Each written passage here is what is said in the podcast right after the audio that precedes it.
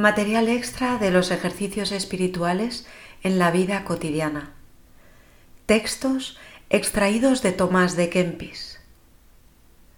De los ejercicios espirituales, capítulo 1. Ferviente exhortación a las virtudes. Renovaos en el espíritu de vuestra mente dice el apóstol San Pablo. Suelen los buenos religiosos tener devotos ejercicios con los cuales cada día se animen al aprovechamiento espiritual y amor de la virtud, los cuales buscan el retiro y huyen del tumulto del pueblo, examinan con solicitud su conciencia y si en algo hayan haber faltado, al punto, se esfuerzan en corregirlo con digna contrición. Están en vela sobre sus pensamientos, escudriñan cuáles son los afectos que les mueven y ármanse contra la distracción del corazón con la oración frecuente y la meditación de las sagradas escrituras y dicen, Aparta, Señor, de mí el camino de la iniquidad y apiádate de mí según tu ley. Porque el corazón que no insiste en ejercicios devotos e internos, esfuérzase a arrebatado a diversas partes y de súbito mancillado.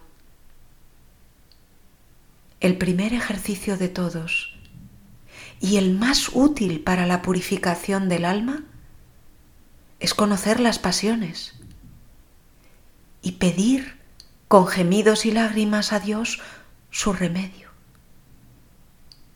Porque los pobres, enfermos y afligidos con llagas del cuerpo, acuden con diligencia a sus prójimos, pidiéndoles con llorosos ruegos la gracia de la curación y el misericordioso y piadoso Señor no despreciará la oración del corazón contrito que gime en demanda de la salvación eterna. Ten, pues, ejercicios espirituales acomodados a tu estado, que te instruyan, renueven y enciendan en el santo fervor. Estos ejercicios particulares no han de excluir los que se hacen en común. Antes, debes ser para ellos más presto y diligente, a fin que no te sobrevenga algún daño en la interna paz. Y si por alguna ocasión se te estorban tus propósitos, procura cuanto antes puedas volver a ellos con diligencia. Mira también con frecuencia el cuaderno de tus notas espirituales, para ver con más claridad tu aprovechamiento o retroceso. Trázate un plan conforme a la gracia que en ti sientas. Nadie es instruido mejor para todo bien como el que siente en su interior la acción del Espíritu Santo cuya unción merece fácilmente el manso y humilde de corazón.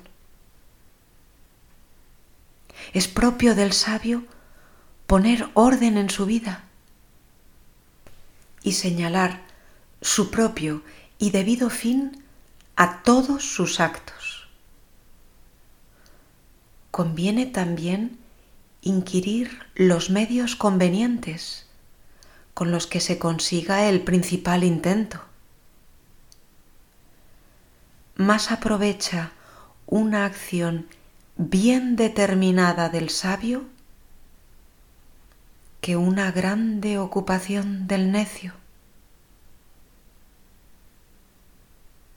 El que hace las cosas sin oportunidad ni consideración tropezará fácilmente y él mismo sentirá el mal en sus tropiezos. Pero el que en sus obras se guía por madura providencia, siempre se alegrará de haber obtenido éxito saludable. Acuérdate de tu propia fragilidad, hasta cuando las cosas te sucedieron bien, y no pienses altamente de ti mismo. Mira que hay un Dios que humilla a los que se ensalzan y guisa de martillo a los soberbios.